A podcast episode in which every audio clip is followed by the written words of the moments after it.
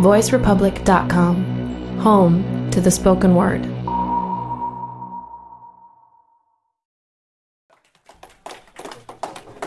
Bah, c'était pas si ouf que ça, mais ok. Euh, donc, euh, bienvenue à ce euh, meet-up de Game Impact sur les thématiques de conception de jeux vidéo et de bilan carbone, écologie et autres. donc, déjà, ben, remerciement à la bibliothèque Louis Michel qui nous accueille encore gentiment. En bon, l'échange de packs de bière qui apparemment va, vont disparaître pendant la soirée, mais d'après ce que j'ai compris.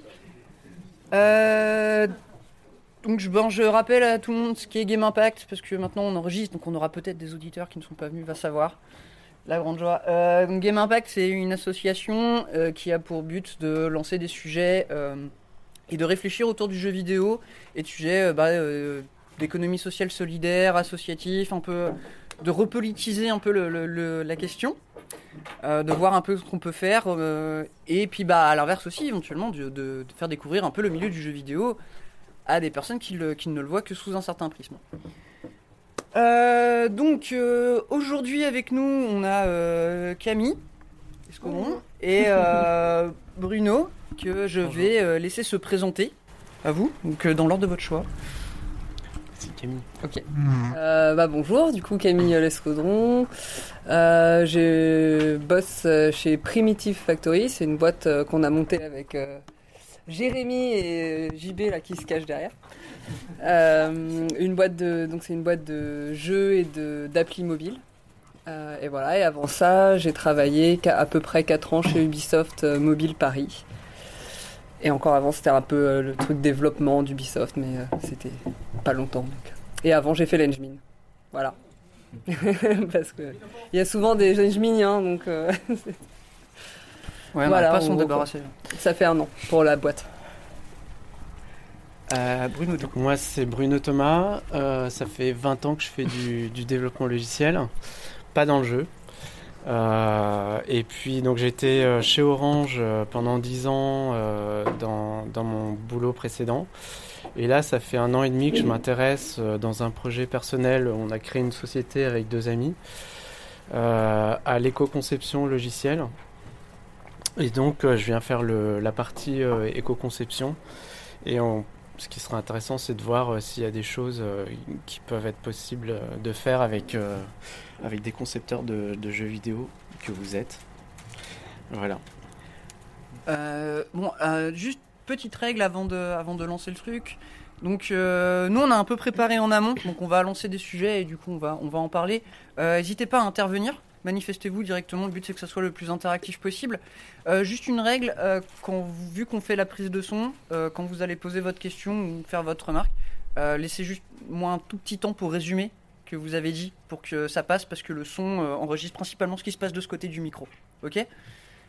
Donc sur ce, on est parti. Alors, cette fois, il n'y a pas de gros lancement, mais si... ah si, tu as parlé d'éco-conception. Je me rappelle que pendant la présentation, déjà, tu avais euh, euh, quelque chose à dire à propos d'oxymore et de choses comme ça. Enfin, des mots techniques que je comprends pas. Euh. non, en fait, ce que il y a, moi, enfin, pour moi, la question qui s'est posée assez vite quand j'ai commencé à m'intéresser à l'éco-conception logicielle, c'est est-ce que c'était un sujet pour le pour le développement logiciel? Est-ce que ça a du sens, en gros, euh, de, s'intéresser à l'écologie quand on, quand on fait du, logiciel, sachant qu'en en, en, écologie, en général, quand on s'intéresse au bilan euh, carbone euh, ou énergétique d'un produit, on fait ce qu'on appelle le cycle de vie de ce produit-là, c'est-à-dire qu'on va s'intéresser à, la, à la, la, conception du produit, euh, ensuite, même la construction des infrastructures qui vont permettre de produire le, le, produit en, question. Ensuite, euh, l'impact que va avoir la production en tant que telle. Et puis ensuite, l'acheminement euh, des matières premières jusqu'au site de production. La production en tant que telle, l'acheminement du produit terminé jusqu'au consommateur, ensuite l'utilisation du produit par les consommateurs et le recyclage et même au final le, recyclage des infrastructures qui ont servi à construire le produit. Donc c'est tout ça qu'on regarde. Et dans ce cadre-là, finalement, si on se penche sur le logiciel, bah, les matières premières, c'est de la matière grise. Le, la production, ça va se résumer à des PC.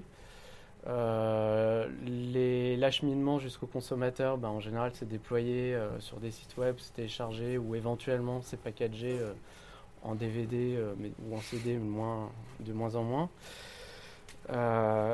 et puis ensuite, le recyclage, ben, c'est soit éventuellement on veut en faire profiter d'autres si on s'en sert plus et on peut éventuellement imaginer open sourcer certaines, certaines parties.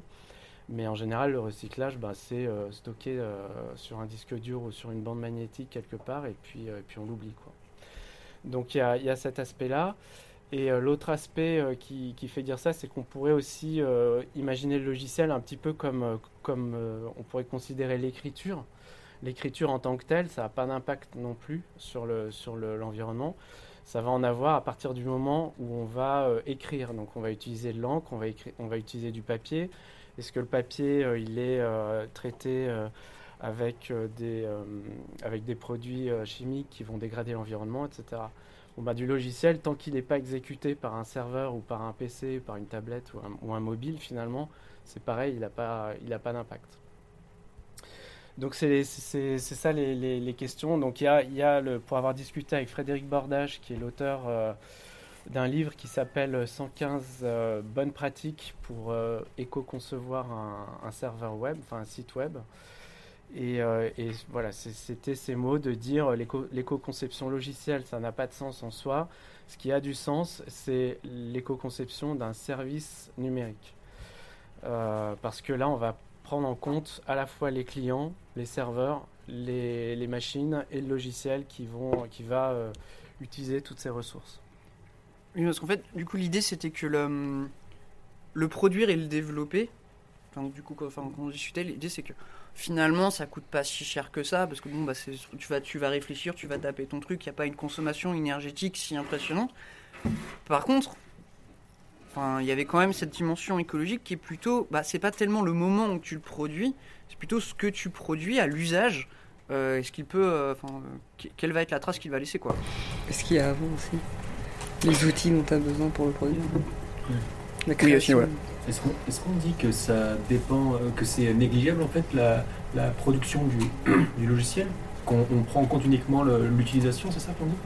Ouais, la, ouais euh, la, question de savoir si euh, produire un logiciel finalement, c'est en, en, termes d'impact écologique, c'est négligeable. C'est négligeable. En fait, ce qui va, ce qui va avoir un impact, ça va être euh, tous les, la construction de tous les équipements électroniques qui vont être utilisés, donc les mobiles, des portables, des ordinateurs, euh, les serveurs, euh, toutes les infrastructures réseau nécessaires à, faire tourner Internet finalement, mm. le web. Et puis, euh, et ensuite, le, recyclage de ces produits qui sont très toxiques et qui intègrent dans un téléphone, il y a, plusieurs milliers de produits chimiques différents qui sont, euh, il y a beaucoup de terres rares par exemple, il y a beaucoup de, il y a des métaux précieux comme de l'or, de l'argent, euh, du mercure par exemple en, 2000, en 2005 je crois si ma mémoire est bonne, 22% de l'utilisation du mercure mondial était uniquement pour, des, pour les circuits électroniques. Euh, donc en fait, c'est surtout ça qui va avoir un impact euh, sur l'environnement, avec aussi les coûts d'exploitation, euh, notamment pour tout ce qui est serveur, c'est-à-dire la consommation électrique des data centers en gros quoi. Mais ouais, même avant même de parler du coup de, de, de, machines et tout, il y avait quand même, enfin, comme cette idée, ok, t'écris ton code et le temps que tu l'écris, il est du coup il, il, laisse pas de traces, on va dire, mais le problème c'est que tu crées à la fin un logiciel qui est utilisé et la manière dont tu le conçois aussi. Parce bah, typiquement, si on parle de data center, d'internet et tout, si tu conçois un logiciel qui est extrêmement coûteux en ressources, qui fait cramer, euh, qui fait cramer le PC de l'utilisateur, qui, euh, qui fait énormément de requêtes internet, as, euh, bah, finalement tu, tu crées une consommation, enfin la consommation de ton logiciel, l'utilisation de ton logiciel crée une énorme consommation d'énergie tu peux rapidement coder quelque chose qui, euh, qui va être coûteux. En vrai. Ah oui, tout à fait. Enfin oui, effectivement, après le code a, un impact sur, euh, sur, la, sur le, fonctionnement de la machine, puisque c'est lui qui va donner les instructions que le microprocesseur va exécuter. Donc effectivement, c'est la façon, enfin la façon de coder peut avoir des impacts sur la consommation d'une machine et la consommation réseau. Euh, et aussi effectivement la consommation des euh, équipements qui seront clients, donc euh, les téléphones, les tablettes, etc. Alors, donc vous parlez de différents domaines. Est-ce que vous avez des ordres de grandeur de coûts énergétiques ou de coûts environnemental sur ces différents domaines pour pouvoir les comparer en fait? Ouais, Est-ce que tu peux nous, du coup, tous les trucs, tu peux les, tu peux les, comparer Alors en fait, euh, si vous voulez euh, un peu une, idée de, de, de l'impact euh, environnemental de l'IT, il y, a, y, a, deux chiffres qui sont intéressants, enfin que j'ai trouvé intéressants, c'est que les, les rejets en, en CO2 qui sont liés à Internet et à l'IT globalement, c'est 2%, de, 2 de l'ensemble des rejets de carbonés. CO2 notamment. 2%, euh, c'est à la fois, ça paraît euh, peu, et en même temps, si on le compare avec d'autres domaines, c'est autant que le, que le trafic aérien mondial. Donc en fait, c'est quand même déjà pas mal. Donc ça, c'est euh, un chiffre qui, que, j'ai trouvé assez parlant.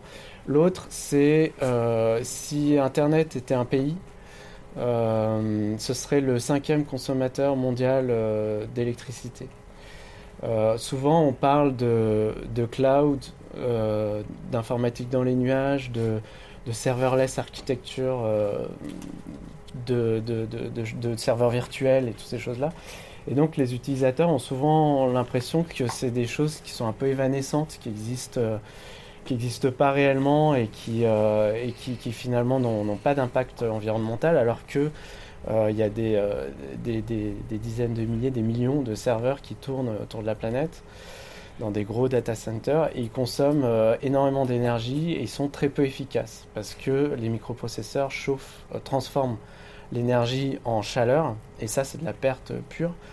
Il y avait des chiffres de Microsoft, une étude Microsoft qui date je crois de 2010 qui disait qu'un sur un serveur dans un data center, en fait, il va y avoir 3 watts sur 100 watts euh, qui seront réellement utiles à rendre le service euh, à l'utilisateur.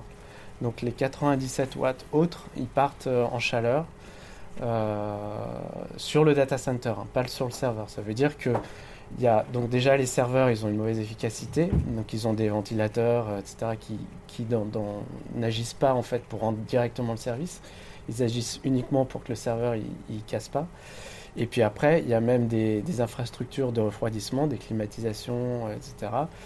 Et de la même manière, qui agissent pour que les, températures dans les data centers soient euh, exactement au bon niveau d'efficacité optimum de tous les, de tous les équipements. Autour de, 20-25 degrés.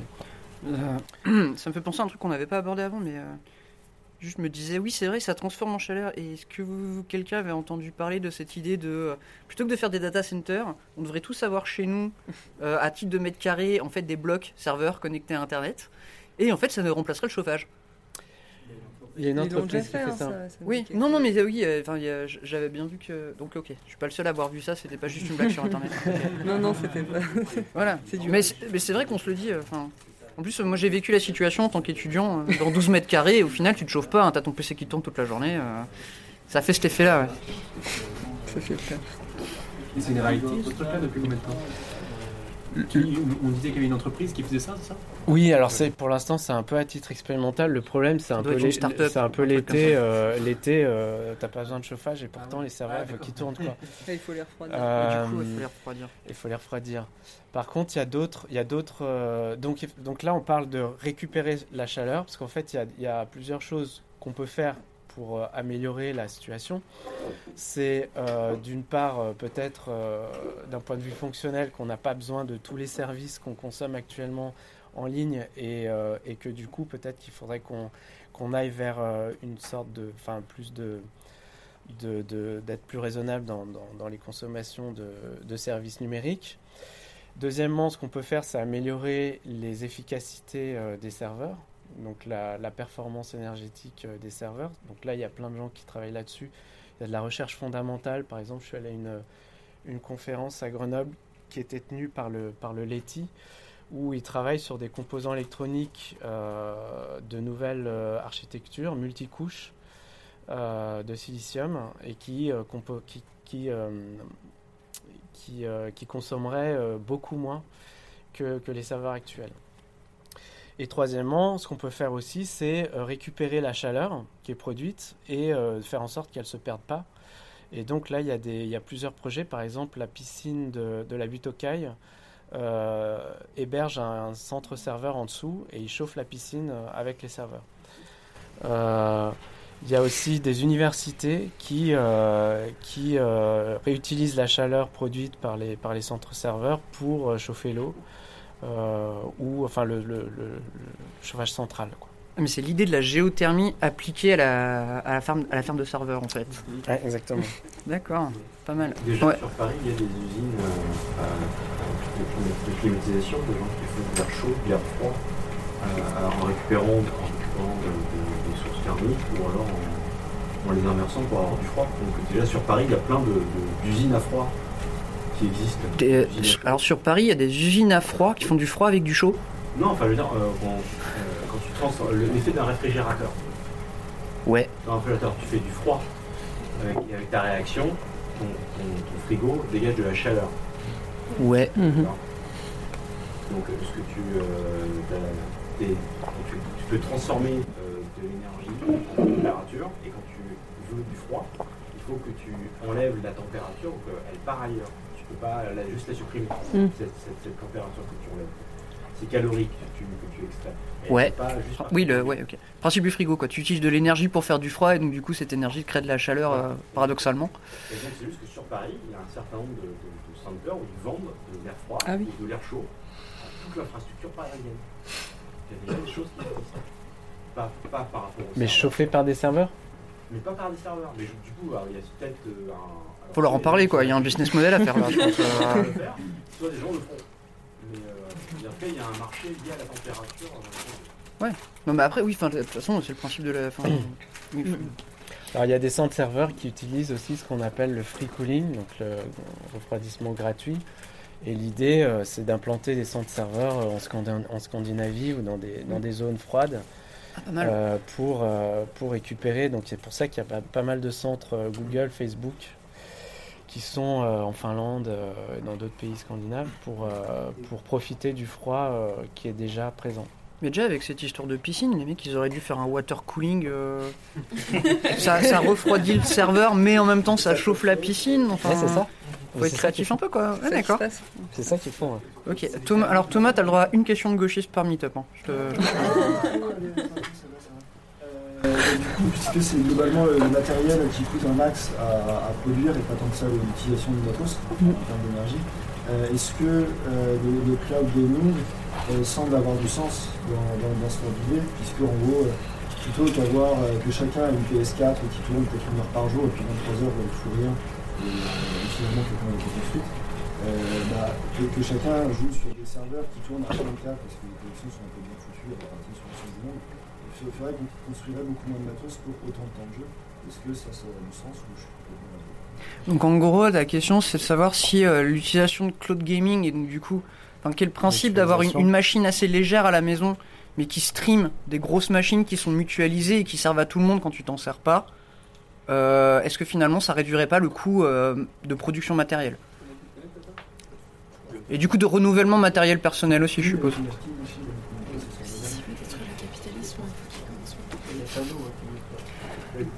Ouais, est-ce que j'ai bien résumé ta question déjà? Ouais, tout à fait. Du coup, c'est pour savoir si ça semble plus efficace ou s'il y a des barrières techniques. des trucs, des trucs, euh, Alors- juste pour alimenter la réflexion, il y, a, des chiffres justement qui, rejoignent ta question. En ce moment, il y a, à Porte de Versailles, les deux derniers jours, il y a eu Data Center World qui évoque toutes ces pistes de réflexion et notamment qui parle du, euh, numérique durable. Et donc pour alimenter la réflexion relative à ta question, il y a des chiffres qui sont cités justement sur la consommation. Euh, là, c'est plus sur les, l'émission de gaz à effet de serre, donc sont sur 100%, tu as 25% qui proviennent de l'utilisation des data centers, 28% liés à l'utilisation des réseaux les com, et 47% c'est lié à l'utilisation des terminaux. Donc pour un peu renverser ta question, tu avais l'air de, de dire que finalement c'est plus l'utilisation des data centers qui est prédominant dans l'impact environnemental. En fait non, c'est l'utilisation des terminaux qui est... euh, Les, les terminaux, c'est le- c'est la machine à la maison, c'est ça? C'est ça, toutes les machines utilises, euh, machines, euh, téléphone, ce sont eux qui sont majoritairement responsables, par exemple là sur l'émission de gaz à effet de serre. D'accord, donc on tape sur les méchants data centers alors qu'au final c'est plus la multiplication d'objets informatiques qui crée ce réellement problème. Mais justement, Tout à fait. Alors en fait, Là, il y un pendant toute l'année où les, les gens sur la planète ont visionné euh, euh, sur YouTube le clip euh, Gangnam Style du coréen, là. donc c'est euh, 1,7 milliard d'internautes sur une année, ça a engendré une consommation d'électricité euh, supérieure à la consommation annuelle d'un pays comme le Burundi. C'est- vrai que tout est relatif. D'accord, donc euh, ouais, ok. En fait, Quand- c'est ok, donc- l'utilisation, finalement. La, la- la- la vidéo Style met une, met une race au Burundi en termes de consommation électronique, euh, électrique, c'est intéressant, ok. euh, Non mais euh, ça, je laisse répondre avec. non, mais ça, ça- ça met des trucs en perspective, hein. du coup on s'en va plus, plus mal de l'avoir regardé cette vidéo. Encore plus. Donc le, le fait d'utiliser effectivement des, de faire de la mutualisation euh, de, de matériel euh, pour jouer, enfin si c'est ça le... Il y a deux choses. Alors effectivement, euh, comme, comme disait Bruno, en fait, en moyenne sur Internet, il y a un serveur pour 200 clients. Donc, euh, donc les leviers, euh, les leviers d'action sont, sont effectivement plus côté client que côté serveur. Et je pense que les gens qui vont jouer sur, sur, des, sur des clouds, ils vont quand même avoir un terminal, un mobile ou, ou euh, quelque chose pour, euh, pour jouer à quoi. Ils vont pas envoyer des SMS ou, ou je sais pas, enfin, pour interagir avec le, le, le serveur, il va falloir qu'ils aient un- quand même un, un terminal. Par contre, ce que je comprends, c'est que du coup, la puissance de calcul serait, euh, serait côté serveur.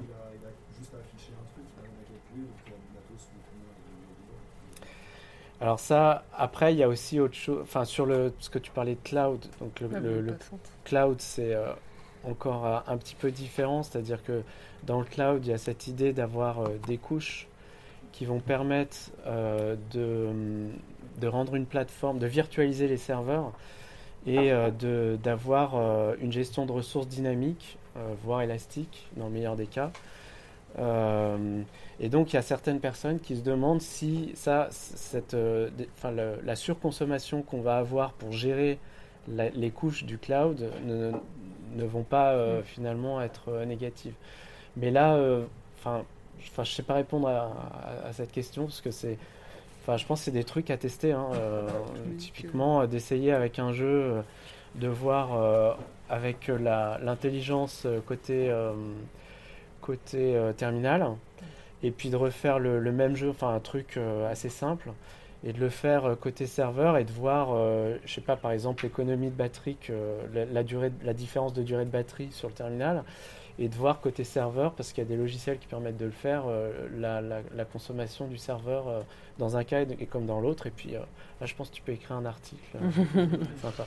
Il faudrait, dans le, dans le jeu euh, comme ça streamé, il faudrait aussi compter que bah, quand on stream une vidéo en 4K, on stream plus que, que des messages sur l'évolution de l'état du jeu. quoi. Tout à il y fait. a aussi ce coût-là, infrastructure. Alors pour les coûts euh, de, des enfin, Le le, réseau. le coût de, hum, comment dire, de l'exploitation d'un service numérique, le modèle qui existe, je ne sais pas si vous connaissez ce site qui s'appelle ecoindex.fr. Euh, ecoindex.fr, ça permet de donner une UR l'URL d'un site et ensuite, lui, il vous donne une note euh, entre A et F, un peu comme les frigos, les appartements. On euh, parle beaucoup de frigo ce soir. euh, qui, euh, qui, qui, dit, qui indique si en gros le site est, est- est écologique ou pas. Et pour le modèle de calcul de, de cet indicateur, il prend trois axes. Le premier axe, c'est euh, la complexité euh, du, euh, du Document Object Model, le DOM, donc le, le HTML. Justement parce que y a, comme il y a 200 clients pour un serveur, euh, c'est la chose qui sera interprétée par, euh, par les clients. Donc ça a priori plus de poids euh, au niveau environnemental. Deuxièmement, il se sert de la taille des, pages téléchargées parce que ça, ça va correspondre à l'utilisation réseau qu'on va avoir. Et ça, c'est pondéré à 1. euh, alors que la complexité du DOM, c'était 3. Et ensuite, en deuxième position, euh, il y a le nombre de requêtes HTTP qui sont faites vers le serveur, qui vont euh, modéliser en gros la, la, consommation euh, qu'on va avoir du serveur, c'est-à-dire l'utilisation de la machine. Et pourquoi dans cet ordre? Parce que les, équipements d'infrastructure réseau sont relativement optimisés, c'est des, des hardware qui sont super efficaces, les routeurs, les switches, les, ces- tous ces équipements, et qui consomment pas énormément. Euh, alors que les serveurs déjà un petit peu plus, et puis ensuite par le ratio dont on a parlé euh, des clients serveurs, ensuite les clients c'est pire. Donc je sais pas si ça, ça répond à Je ta sais pas remarque. si c'est là pour, pour maintenant ou pas, mais juste. Non, euh, Vas-y, hein, c'était un truc à dire. Ok, non, juste parce que euh, ta question par rapport au, euh, au device, en fait, euh, finalement, euh, euh, est-ce que ça vaut pas le coup de faire du streaming et compagnie? Ça, me fait penser à un truc dont on avait parlé aussi. euh, C'était euh, est-ce que ça vaut le coup d'avoir plusieurs euh, machines pour faire tourner des jeux? On a beaucoup de gens ont un PC déjà chez eux. Est-ce que ça vaut le coup d'avoir et un PC et une console, euh, etc. Alors que finalement, il suffit de brancher en gros euh, un- une manette euh, et puis de faire du streaming si on veut euh, si on veut pouvoir jouer dans son canapé tranquille. Euh, Est-ce que c'est pas aussi euh, là au niveau euh, des, des, des joueurs du coup de, de faire attention, enfin de l'utilisateur de faire attention à, au niveau du jeu vidéo à, à- au niveau du matos quoi en fait euh, qu'il a chez lui. Du coup, pour relancer le truc, ça a été tenté ces, ces systèmes de, de machines pas lourdes, assez limites. Enfin, c'était quoi C'était One Live, je crois. Ok, il y avait une- il y avait une console qui s'appelait comme ça, quelque euh, qui était justement l'idée euh, de dire, euh, ben, nous on a un service, on a des fermes de serveurs, vous vous avez un device très léger qui va pas avoir besoin Mhm. d'être mis à jour. Par contre, en fait, il va télé, il va streamer directement, euh, et en fait, en fonction du, la- du jeu et des ressources que ça demande, vous êtes redirigé vers tel ou tel serveur. C'est-à-dire que vous allez consommer une puissance de calcul, mais chez nous. Ce qui fait que vous, vous allez quasiment pas changer votre console pendant 10-20 ans, mais la qualité sera, sera au retour, quoi. Enfin, sera au rendez-vous, pardon. Euh, mais ça n'a pas marché. Il y a une ça s'appelait. GAI qui a- qui a- pendant vers, 2012-2013, c'est- enfin, c'est- Mais il y en a peut-être eu- Je crois qu'il y en a eu plus qu'une. Ça, ça a été la grosse idée au lancement du cloud, on va faire du cloud gaming. C'est vrai. Et bah, ça, on n'en a pas entendu parler parce que ça n'a pas marché du tout.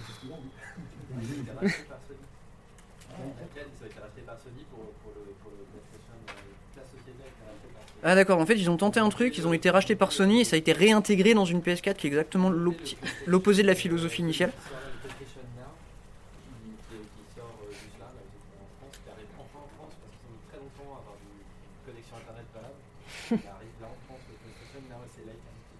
Oui, bah, oui, parce qu'en fait c'est ça. Du coup, le double tranchant de cette solution, c'est que, euh, en fait, pour que ça marche, ça voudrait dire qu'en fait tu deviens dépendant de la qualité de ton réseau. C'est-à-dire qu'on peut tous, on voit tous. euh, je sais pas si vous avez déménagé récemment, mais la première question qu'on se pose comme des gros geeks, c'est est-ce que j'ai la fibre? Voilà, parce que la retourner sous la DSL, je vous le dis, c'est la misère. hein. Euh, mais du coup, on arriverait là, quoi. Ça, deviendrait aussi une question. euh, Bon, bah, en fait, tout le monde a la même machine, mais ta machine, elle est plus ou moins puissante en fonction de la qualité de ta connexion. Du coup, je suppose que ça aurait un coût en termes euh, d'infrastructure Internet. Bon, de toute façon, ça, c'est un coût qui va être obligé de- d'arriver à un moment donné. Hein. Je, je pense qu'on est tous d'accord là-dessus. Mais euh, ça, ça, ça dépose, ça calerait le problème euh, ailleurs, en fait. Et du coup, j'aurais une autre question, peut-être plus pour Camille. Euh, il y a une espèce d'obsolescence programmée par design Mhm. des, des consoles. On dit tous les 5 ans, on dit, regarde, des consoles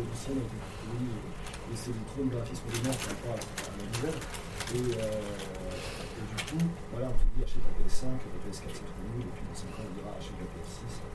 Bon, Et, euh, et à chaque fois, il y a, euh, des, ça permet de nouvelles possibilités de gameplay et d'affichage graphique. Et du des nouveaux gameplay un petit peu qui naissent en fonction de ça. Je sais pas, euh, GTA 5, ça serait pas arrivé sur PS2 parce que après, la puissance serait affichée sous hasard. Quoi.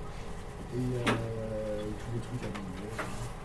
Et du coup, euh, sur mobile, typiquement, et du coup, peut-être qu'une piste, et que, que je pense que fait le jeu indé par nécessité, euh, serait de faire des gameplays et des exigences graphiques bah, qui correspondent à des machines pas très puissantes, qui ferait que les gens, bah, évidemment, n'auraient pas à acheter, acheter des câbles tous les 5 ans. Et du coup, bah, typiquement dans le mobile, il y a cette nécessité de, euh, bah, en gros, de s'adapter à des machines pourries, quoi, parce qu'on ne sait pas ce que les gens. Et ça se trouve, ils ont des smartphones qui ont des ans, qui sont maintenant des écrans. Et du coup, voilà, est-ce que euh, est-ce que c'est pas quelque chose qui peut être généralisé à l'ensemble des jeux finalement Et comment ce truc est pensé dans des boîtes euh, Effectivement, ouais, c'est- D'accord, donc juste pour résumer, parce qu'en fait, Euh, voilà, mais. Donc ça a pris euh, 30 minutes avant que Thomas perde les pédales. Euh, donc on va parler obsolescence programmée, et la question était justement, euh, bah. Voilà, enfin, vu qu'on parle énormément de coûts, euh, de coûts machines et euh, donc euh, le développement des différents gameplays, des renouvellements des machines, le fait qu'on pousse à racheter, le fait qu'on s'en sert pour dire qu'on développe quelque chose de nouveau, c'est un pan de l'industrie. Et comment ça se passe justement dans un autre pan de l'industrie qui est le téléphone mobile, enfin qui est le, jeu smartphone, où justement on a plus une tendance à bah, aller, à continuer à marcher sur d'anciennes machines pour des raisons économiques. Enfin bref. Du coup, Camille. Euh, Bah, merci d'avoir posé les questions, ça aide à, à faire la transition. coup, Ouais, on a sauté un sujet, mais on reviendra dessus. Ouais. Euh, ouais, bah du coup, effectivement, dans le, dans le mobile, euh, on a des contraintes euh, techniques assez fortes parce que bah, les, les, les téléphones ont des, des capacités graphiques et de, de stockage et de même pro- processeurs qui sont euh, beaucoup plus beaucoup plus moins performants, on va dire, que sur euh, que sur un PC ou sur une console. Et euh, après. alors, le géné- généraliser les méthodes du mobile. Donc, il faut savoir du coup qu'on doit. en mobile, on a des très très très grosses contraintes de d'optimisation, donc qui pourraient être intéressants euh, aussi, effectivement au niveau appel à serveur, tout ça, euh, mais aussi euh, euh, taille des applications, euh, du coup, euh, enfin mémoire et compagnie, c'est intéressant. Euh, de là à les à généraliser euh, sur les autres euh, supports. euh, euh, je sais pas. Après, euh, il y a aussi le, débat du coup, on devient de plus en plus réaliste. euh, est-ce que, du coup, est-ce que euh, graphiquement, euh, est-ce que c'est du coup, c'est finalement euh, ça. Il y a une espèce de homogénéisation euh, du graphisme à ce niveau-là, et du coup, euh, euh, on, essaye d'être plus original au niveau graphique, du coup de chercher des autres méthodes pour, être original graphiquement. Et dans le mobile, c'est aussi des choses qu'on recherche. Et du coup, on a on utilise beaucoup de techniques différentes et de rendus différents qui sont aussi légers et qui sont beaux euh, aussi. Et euh, c'est vrai que ça, c'est des trucs peut-être euh, qui sont intéressants à aller chercher dans le mobile pour pour les, machines, enfin pour tout ce qui est développement PC et, et, console. Qu'est-ce qu'il y a d'autre? Après, oui, bah, tout ce qui est optimisation, on s'en sert un petit peu du coup sur les consoles.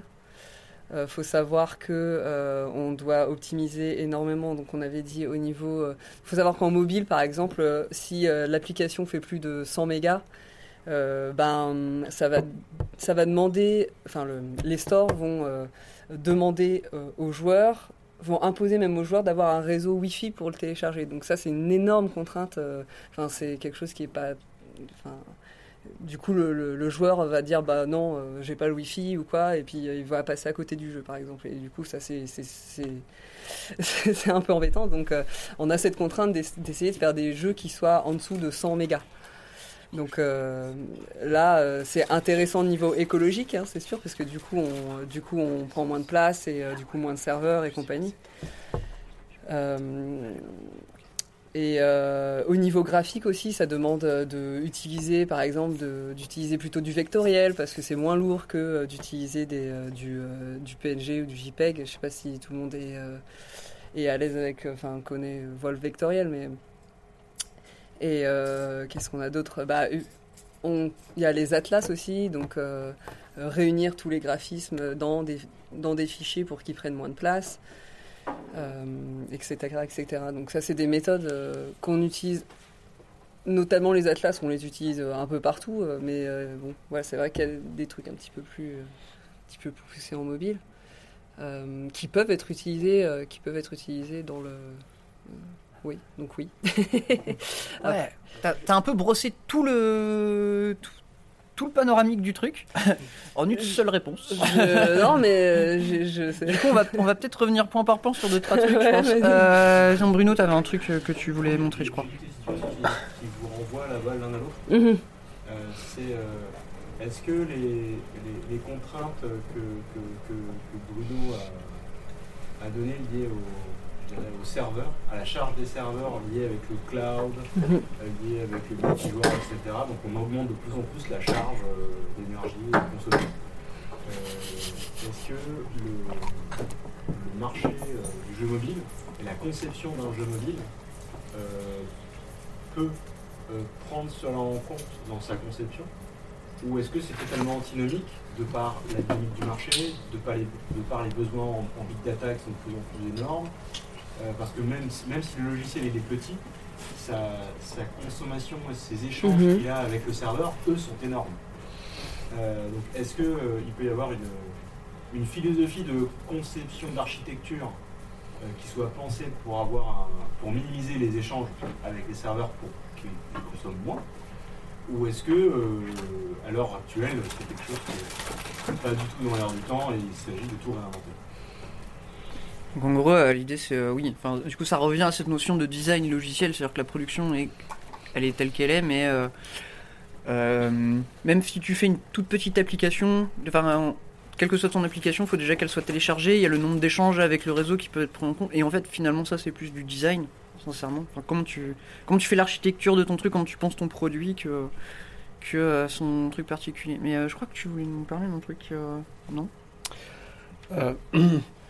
en fait, pour euh, donner un exemple, euh, je pense, que- je sais pas si vous utilisez euh, dans le jeu euh, des, ce qu'on appelle les- des usines logicielles, c'est-à-dire des outils pour construire son jeu, pour, par exemple, Des moteurs de jeu. j'imagine Des- faire des, faire les atlas, enfin construire les atlas dont tu parlais. J'en sais rien, moi, compresser des, des images, etc. Mhm. Mais par exemple, moi, ce que j'avais fait sur, un- sur une optimisation euh, sur notre site internet, c'est que j'avais. euh, j'ai minifié le, les CSS et JavaScript. Donc, c'est-à-dire que, je sais pas si vous voyez, ça, ça, rend les, noms de variables euh, d'un caractère ou deux caractères. Et puis, ça, enlève les sauts de ligne, etc. Ça compresse tout ça. Euh, pour, la, pour les CSS, pareil. Et j'avais aussi utilisé. euh, donc, ça, ça m'a réduit, si ma mémoire est bonne, de 37% euh, la taille des, globalement de la bande passante nécessaire à la, visualisation du site. Et ensuite, j'avais aussi utilisé Webpack. alors, ça, c'est pour du JavaScript. Euh, Webpack qui permet de fusionner euh, toutes les librairies euh, JavaScript qu'on utilise en une seule, en un seul fichier. Et du coup, ça, ça permet de diminuer le nombre de requêtes HTTP qu'on fait vers le site. Parce que si on a, par exemple, une dizaine de librairies JavaScript, si on a les, les en tête, derrière, on va faire une requête HTTP pour chacune. Là, il n'y en aura qu'une qui sera construite. bon, bah là, ça m'a demandé en fait de modifier mon usine logicielle. C'est-à-dire, j'ai intégré ces outils euh, dans mon build, c'est-à-dire que quand je lance la construction du package pour le déployer, euh, bah maintenant je passe par ces étapes et avant elles n'étaient pas. Donc une fois que je les ai mises en place, donc ça m'a demandé quand même du travail supplémentaire parce qu'il a fallu que je m'intéresse à l'utilisation de ces outils et que je m'intéresse aussi à la façon de l'intégrer dans mon build logiciel. Mais après, une fois que c'était intégré, bon bah c'est euh, une ça, maintenant, euh, si je devais refaire un site, euh, je, réutiliserais cette façon de faire et du coup, euh, ça serait quelque part un, actif que je que je ouais, que je reprends. Donc je repartirai pas from scratch à chaque fois. Donc j'imagine que dans les jeux, on doit pouvoir aussi mettre en place des, des routines d'optimisation euh, dans la construction du jeu qui permettent euh, d'être réutilisés euh, de manière systématique. Après, ça fait partie de votre, de votre savoir-faire.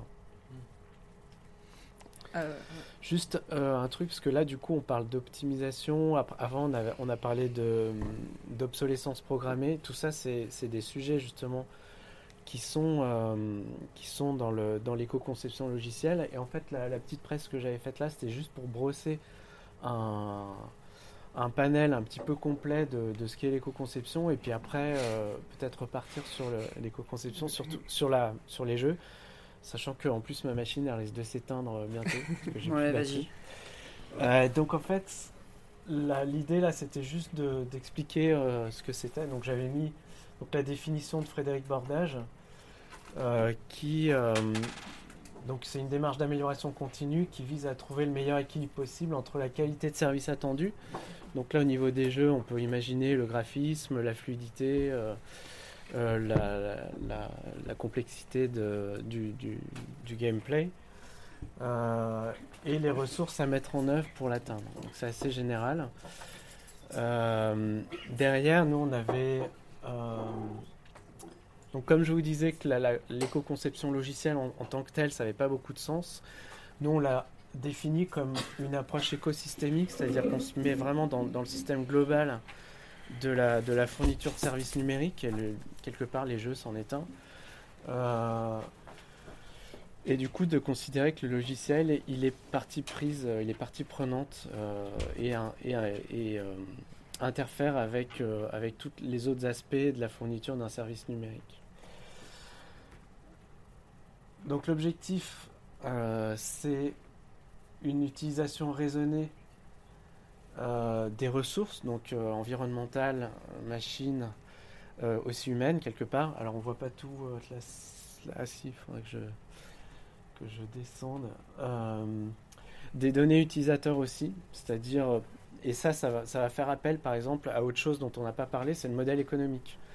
C'est-à-dire, euh, euh, je discutais par exemple avec un, quelqu'un qui travaille chez Google euh, il n'y a pas très longtemps, je lui demandais s'il connaissait la part de puissance machine consommée pour uniquement la publicité, c'est-à-dire récupérer vos données ou nos données et ensuite mettre en place l'intelligence artificielle et les, programmes d'affichage, les marchés en temps réel, etc.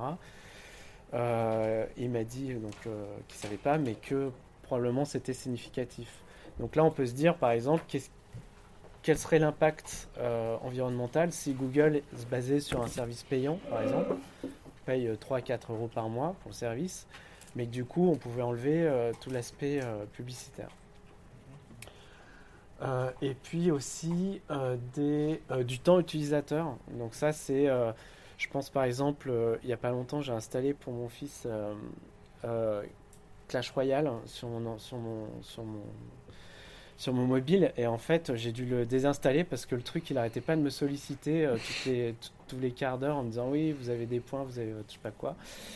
Et du coup et du coup ça, ça, ça m'incitait à, retourner dans le jeu en fait pour évidemment s'en servir et voir finalement euh, de la publicité parce que c'est des modèles qui sont basés euh, sur la publicité et donc comme disait Patrice Lelay c'est euh, du temps de cerveau disponible euh, qui est vendu finalement plus que Une personne qui veut réagir viscéralement. Euh, mais si du coup on désactive les notifications, on a plus ce problème de publicité et d'incitation à jouer. On joue quand on a envie de jouer. Oui, tout à fait, c'est possible. Euh, effectivement, on peut le faire, euh, on peut le faire mais, euh, mais du coup, à chaque fois que tu installes une appli, euh, il faut que tu ailles dans les paramètres parce que par défaut, euh, elle va te notifier. il Faudrait juste pas les autoriser. Mais euh, Ah, pas les autoriser à l'install c'est le problème quand tu l'installes pour ton fils, il autorise. D'office notifs. Bah, Là, à la limite, c'est- pas, c'est pas le. Je, je voulais pas dire qu'on pouvait pas les, les- les enlever. Je voulais juste parler de, du temps, du respect du temps utilisateur, c'est-à-dire que la personne elle utilise un service euh, pour, pour ce qu'elle espère y trouver et elle espère pas forcément qu'on la sollicite sans arrêt pour qu'elle retourne sur ce service. Par exemple, il y a un site qui s'appelle euh, timewellspent.io, je ne sais pas si vous l'avez euh, vu, qui sont des anciens de Google et qui euh, justement euh, luttent contre cette, cette tendance qu'ont des sites de type réseau social comme Facebook et d'autres, Snapchat et compagnie, qui vont, euh, comme, ils sont gratuits, euh, vont gagner de l'argent avec la publicité et donc ont intérêt à ce qu'on retourne sans arrêt euh, sur... Enfin, je dis pas bien, c'est bien, c'est mal, mais disons que c'est aussi un aspect qui est, qui est évoqué quand on parle d'éco-conception logicielle. Après, si je continue, donc voilà, dans les pratiques, donc là c'est là où on, on parle de. Donc là on a parlé d'optimisation, donc effectivement ça c'est une pratique. La lutte contre l'obsolescence programmée, c'est d'éviter, euh, par exemple en se basant sur des librairies euh, très récentes qui vont faire que les utilisateurs avec des anciens mobiles vont pas pouvoir euh, utiliser l'application et donc va être incité à force à changer de mobile. Et du coup, changer de mobile, ça veut dire le recycler, en acheter un autre, et donc solliciter toute la chaîne de production dont on a parlé juste avant. Dans les, autres, dans les activités, il y a éventuellement la participation au commun numérique. Euh, je pense notamment au respect aussi des, euh, euh, des protocoles standards. Par exemple, Google ou Facebook redéfinissent certains protocoles. Ils sont en train, par exemple, de travailler sur, sur, une, sur des, des librairies de routage réseau qui, eux, leur apportent de le- un- une grosse optimisation. Mais du coup, alors, ils ont peut-être un tiers du, du, trafic Internet, mais euh, s'ils faisaient profiter tout le monde de ces avancées, eh bien, du coup, euh, peut-être que euh, on pourrait avancer plus vite sur le sur l'aspect économie d'énergie là-dessus. Ensuite, il y a le travail sur l'expérience utilisateur. Donc ça, c'est aussi quelque chose dont on avait parlé, on pourra après l'évoquer. Parce que quand on parle d'expérience utilisateur, on va parler par exemple d'offline first, le fait de pouvoir utiliser une appli même quand on n'a pas de réseau, quand on est dans le métro ou dans des zones blanches. Euh, aussi sur la fluidité et sur la, rapidité. Donc là, on joint aussi euh, des problèmes d'optimisation. Euh, dans une autre, euh, enfin, on va parler aussi euh, de l'accessibilité, c'est-à-dire euh, comment on fait en sorte que euh, des personnes euh, âgées ou euh, des malvoyants, par exemple, puissent utiliser euh, l'application. Ce qui peut augmenter, par exemple, pour les jeux, finalement, le, marché. Peut aussi avoir un avantage, on en parlait euh, quand on a préparé la, session. Et derrière, c'est des opportunités, toutes ces, choses-là, c'est-à-dire que euh, en général, elles ont un coût. Quand on fait de l'optimisation, ça a un coût. Mais derrière, on a aussi des, euh, retombées positives. Donc, l'expérience utilisateur améliorée, donc là, c'est des utilisateurs plus satisfaits. C'est un marché plus large, par exemple. Euh, c'est des économies d'exploitation ou, euh, par exemple, une durée de batterie plus longue euh, en jouant parce que comme le jeu sera moins gourmand, ben, du coup l'utilisateur pourrait jouer plus longtemps sans recharger son mobile. Et au niveau serveur, ben, ça va être une diminution de la charge serveur, une diminution de la bande passante. Du coup, ça va faire des, coûts d'exploitation qui seront diminués. Après, ça va aussi augmenter euh, les pertes de marché, ça on l'a évoqué, c'est-à-dire que si vous augmentez par exemple le nombre de matériel qui est compatible avec votre jeu euh, sur, un, sur, un, sur un App Store, euh, du coup vous allez pouvoir toucher plus de plus d'utilisateurs potentiels. Et ça pousse à l'innovation parce qu'en fait on est, on est dans, dans un environnement contraint. Et dans cet environnement contraint, il va falloir qu'on trouve des solutions euh, nouvelles. On va, on va devoir se, remettre en question euh, pour, euh, pour, bah, pour trouver des solutions malgré, malgré les contraintes qu'on se pose pour, pour être écologique. Et enfin, ça permet aussi d'avoir une responsabilité sociét- sociétale, ce qui, ce qui, ce qui peut aussi être un- une motivation pour, pour les gens qui travaillent sur ces projets-là, de sentir, euh, de sentir utile euh, à la, progression euh, de l'humanité, tout simplement. Euh, bon, les niveaux d'éco-conception, ça je vais passer. C'est en gros. euh, c'est en gros. euh, euh, le, premier niveau, c'est l'optimisation. Donc, euh, et puis ensuite, plus on va aller loin euh, dans le- dans l'éco-conception, et plus on va remettre en cause la façon dont, son système fonctionne. Là, je vais pas dire grand chose là-dessus, c'est pas très intéressant. Et ensuite, c'est des références. Donc voilà, c'était juste pour brosser un, un- un panel euh, global sur ce que j'ai appris pour l'instant de l'é- l'éco-conception logicielle, qui est un truc euh, tout nouveau qui n'existe pas encore. Euh, bien dans, dans la, j'ai trouvé que deux livres hein, qui traitent du sujet, par exemple. Donc euh, voilà, c'était. Ok, Juste du, le coup, les références qu'on fera, c'est que tu nous les enverras par mail, on les partagera sur le, sur le Facebook de l'événement, comme ça tout le monde pourra les marche. Euh, sinon, on tu as peut- parlé d'inclusivité, de seniors et d'accessibilité pour les personnes euh, non valides. Et alors, je ne sais pas si tu connais, mais euh, il y a deux euh, trucs audio qui sont vraiment très bien, qui sont faits par des gens qui s'appellent Game Impact, je crois.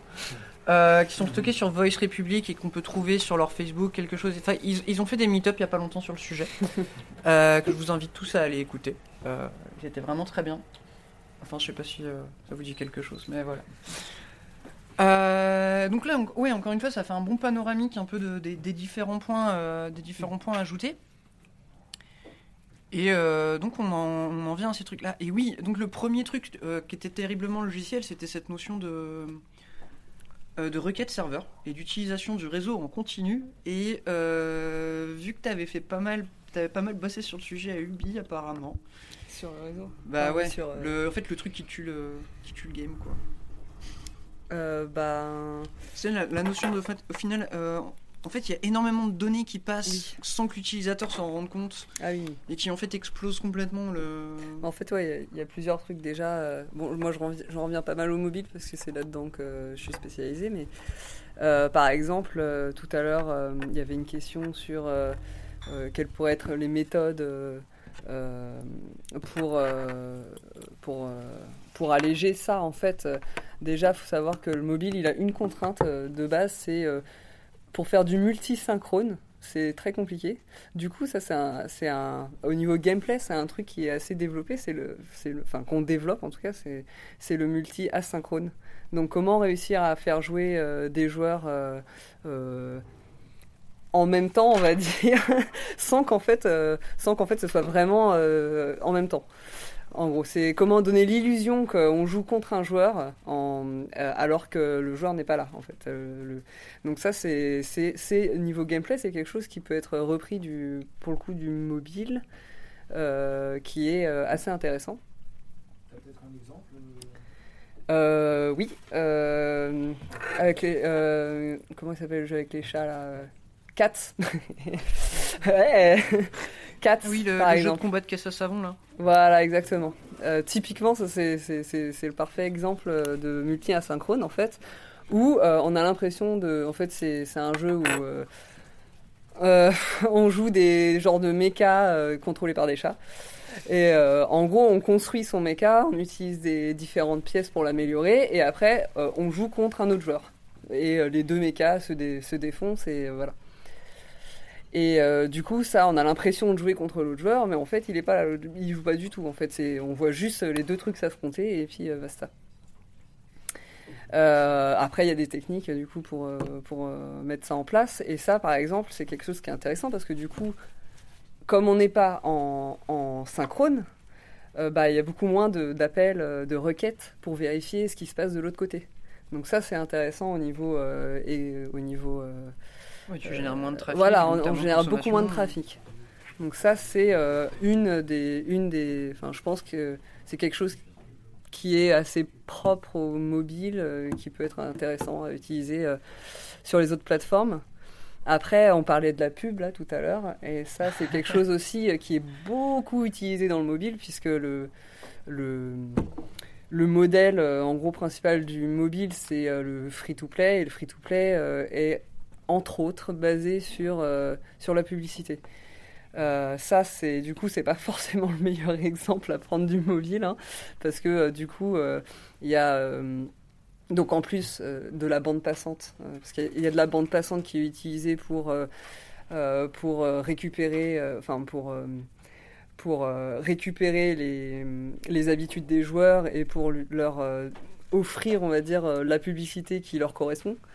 Donc ça, ça va être de la bande passante. Et en plus de ça, ça va être aussi des frameworks, des, des, des choses à intégrer dans le jeu pour pouvoir justement mettre en place cette publicité. Donc euh, c'est plus lourd. En plus, ça fait euh, des appels. Enfin voilà, ça, ça utilise la bande passante.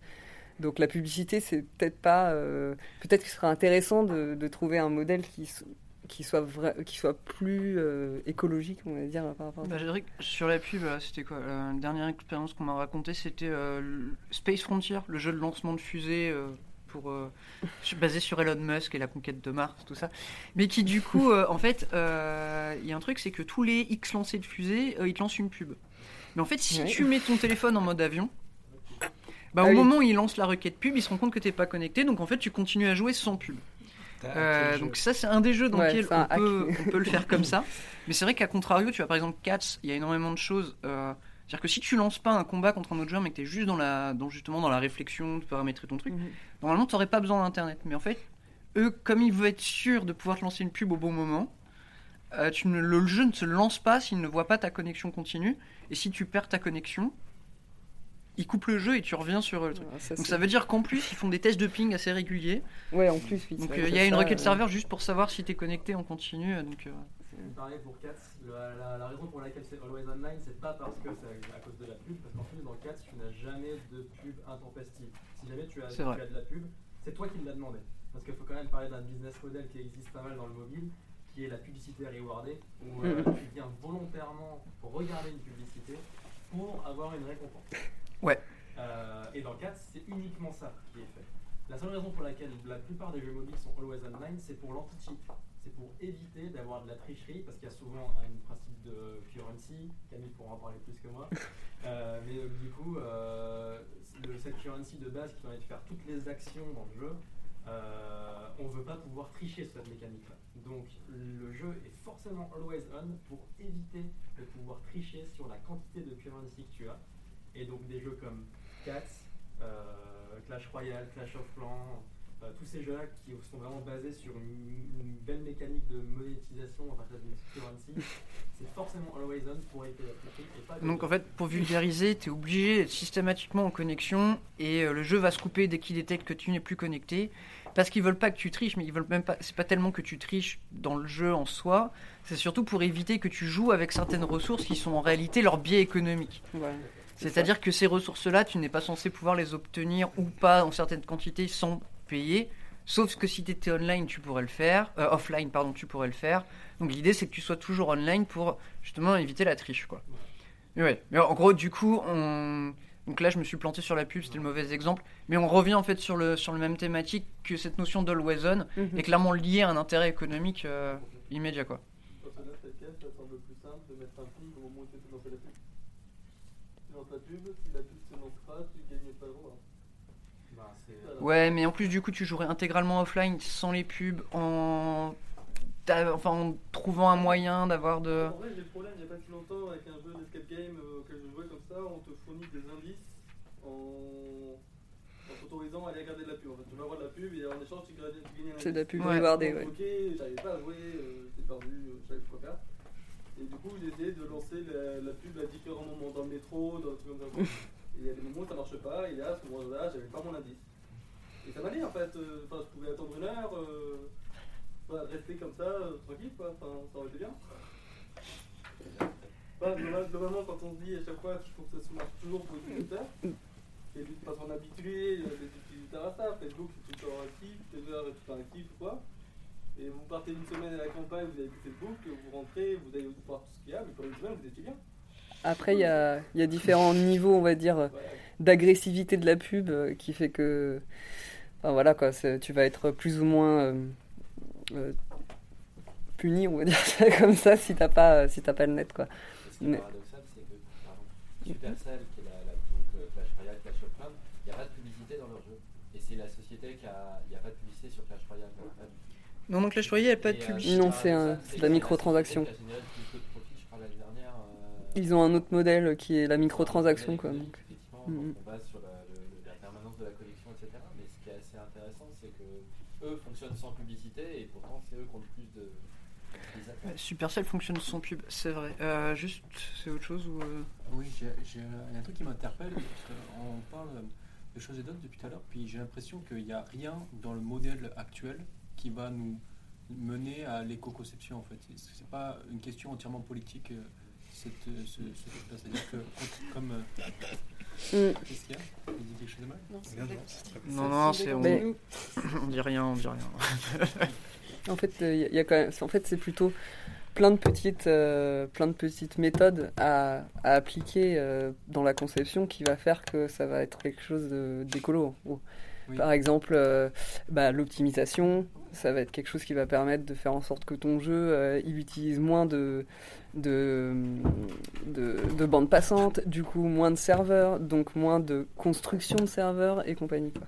Mais Tu ça, vois je comprends et je suis d'accord. Simplement, je- j'essaie de mettre à la place de la masse de, de consommateurs Mhm. et je ne vois pas, je, je vois pas un mouvement euh, sans euh, entre guillemets euh, sensibilisation au préalable qui les fasse avoir un intérêt soudain pour l'éco-conception, puisque ça demande un investissement qui n'est pas négligeable à mon avis pour, pour mettre en place ce genre de, de structure ou de.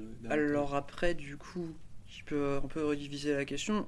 Euh, L'intérêt de la masse pour l'éco-conception, je suis pas sûr de comprendre exactement. enfin, Peut-être parce que d'un côté, l'éco-conception, c'est c'est les cons...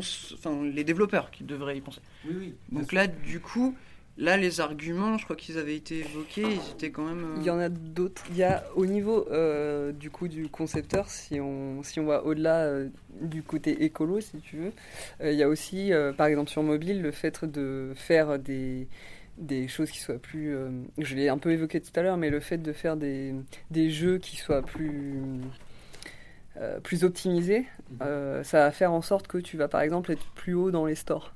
Par exemple, euh, ton app, euh, moins elle est lourde, euh, tu vois, plus elle remonte, plus elle va, plus elle va Compatible être com- merci, plus elle va être compatible avec d'autres devices, euh, plus elle va remonter aussi dans les stores. Donc- et Ouais, ça, c'est quelque tourner chose sur qui est des vieux téléphones et pas obliger les gens à changer de téléphone juste pour ton app, c'est aussi un intérêt économique direct. Voilà, et ça économique et écologique. Donc, en tant que développeur, c'est c'est tout bénéf.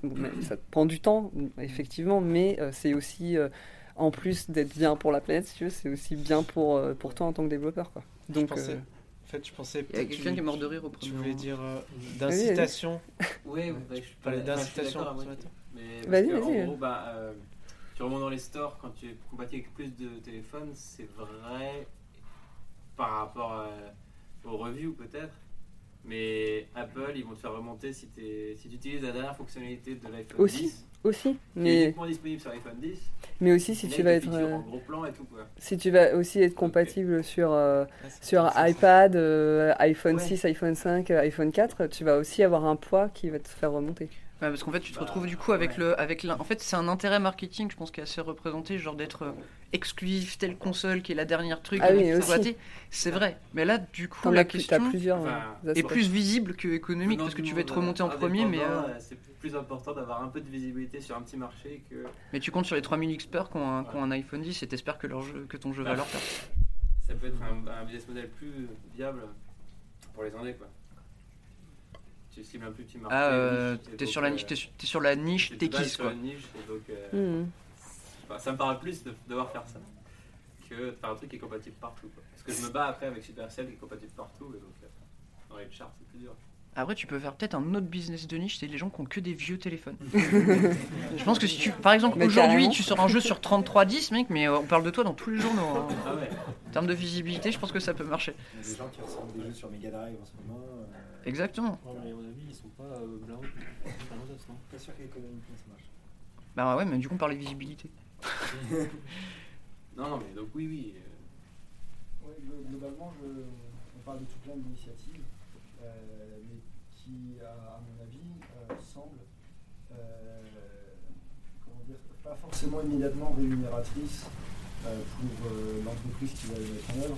Sony ne vont pas arrêter de faire les PS5, les PS6. euh, Ah bah les constructeurs, ouais, ils ont intérêt à vendre des machines, on est d'accord. Voilà. Et du coup, euh, typiquement, enfin, ce qui peut euh, calmer évidemment les ardeurs des gens d'entreprise, c'est bah, la puissance publique qui dit euh, fermez bien vos on va faire euh, voilà, puis, euh, vous arrêtez de faire n'importe quoi.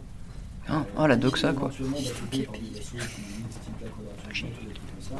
Et du coup, évidemment, aujourd'hui, euh, c'est pas trop le contexte, hein. Enfin, c'est pas trop l'ambiance, l'inverse. Non, mais qu'une dans une startup nation, s'il te plaît. Euh, voilà. Mais, euh, mais du coup, euh, la question c'est est-ce qu'il y a des pays, euh, est-ce qu'il y a des assos déjà peut-être en France qui militent sur ce genre de questions? La Quadrature du Net par, par, par- par exemple du coup de la privacité des données, mais je n'en entends pas trop parler, des, des questions d'éco-conception, peut-être que voilà, qu'il y a peut-être des assos. Et est-ce qu'il y a des gouvernements euh, dans le monde qui prennent en, charge ces questions, enfin qui ont commencé à avancer sur ces questions-là, peut-être plus que la France, et, euh, et quel type de loi ils auraient fait passer? Ou alors peut-être qu'il se passe absolument que dalle. Alors, asso, oui, il y en a. Euh, par exemple, greenIT.fr, euh, donc qui a été créé par Frédéric Bordage, celui qui a écrit le bouquin dont je parlais. Euh, alors lui, par exemple, il a, parce que je l'ai contacté pour euh, pour euh, pour qu'il vienne éventuellement ce soir ou en tout cas pour le tenir au courant. Et donc il pouvait pas, mais en, tout cas il m'a dit qu'il en avait parlé parce qu'il avait fait un accompagnement, une prestation chez Ubisoft. Donc, euh, donc il y, a- des associations qui s'occupent de ça. Ce qu'il faut voir quand même, c'est que là, on est sur un, domaine qui est vraiment tout nouveau, euh, qui, qui, on trouve pas grand-chose sur le sujet, que ce soit au niveau logiciel. Donc, euh, comme le jeu, c'est encore un- une autre partie du logiciel. Je pense que c'est vraiment quelque chose de, de tout nouveau. Et, euh, et pour l'instant, effectivement, si, si c'est peut-être ça que tu voulais dire, c'était qu'il n'y a rien qui pousse des utilisateurs à, à- à prendre un jeu. euh, Enfin, il n'y a pas de label, par exemple. Alors, toutes ces assos sont en train de travailler pour essayer de définir un label. Euh, et par exemple, c'était rigolo parce qu'on discutait avec des gens qui font des, des sacs euh, en carton un petit peu luxe pour des, pour des boutiques. Et eux, ils nous disaient maintenant, nous, on peut plus vendre nos sacs si on n'a pas au moins un petit discours sur l'éco-conception de nos sacs. Et moi, ce que je pense, c'est que peut-être que dans, dans- quelques années, euh, je sais pas, 5-10 ans, ça prendra peut-être un peu de temps, euh, il y aura un vrai, euh, peut-être, intérêt de, de mettre, voilà, euh, cette application a été éco-conçue et qu'il y aura peut-être aussi, du coup, des, des utilisateurs qui seront sensibilisés à ces, à ces problématiques-là et qui, entre deux applications relativement similaires, iront plus facilement vers, vers une qui va, qui va, qui sera éco-conçue et aussi, j'espère, par intérêt, parce que euh, amélioration de la fluidité, euh, euh, moins d'utilisation réseau, batterie améliorée, donc ça voudra dire aussi que ça sera quelque part une sorte de label de qualité. Et pour faire le lien aussi entre les incitations, il disait qu'il y a des traces d'incitation par la puissance publique aussi. il y en a une qui existe, qui n'est pas mise en avant, donc là ça rejoint aussi ce que tu disais tout à l'heure, c'est qu'il y a une volonté politique, mais là c'est quand même l'impact du numérique sur l'environnement, c'est assez récent.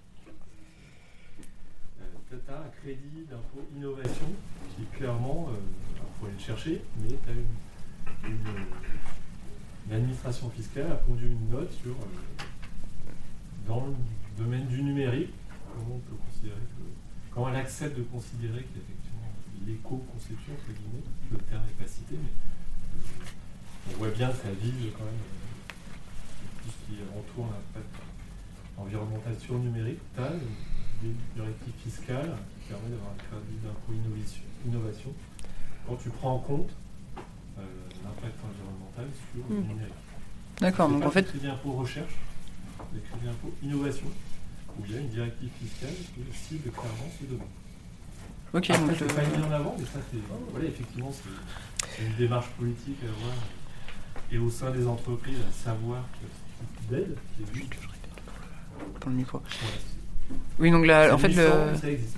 le fait que dans le, que, en fait, on en parle peu, mais que le, le- dans le crédit d'impôt, il y aurait une partie sur le numérique qui, Ouais, qui serait assez nouvelle, Après, mais qui, euh, qui du coup euh, viserait euh, l'éco-conception. Ah, donc c'est le crédit d'impôt innovation qui fait ça, mais pas le crédit d'impôt recherche. Pour parler aussi euh, d'incitation euh, publique et politique. On est allé euh, hier au Data Center World, la porte de Versailles, et il y a des directives européennes qui, sont, qui, sont, qui ont été créées pour inciter les, data centers à être éco-conçus. Donc là, c'est vraiment sur les constructeurs d'infrastructures, qui des, de, de ces, euh, de ces centres de données. Euh, mais il y a, il y a aussi des choses qui sont faites au niveau de l'Europe. Alors, Du coup, euh, ça me fait penser à un autre sujet en termes d'incitation. Parce que là, on parle de, enfin, on parle de qu'est-ce qui nous inciterait en fait finalement à se poser la question.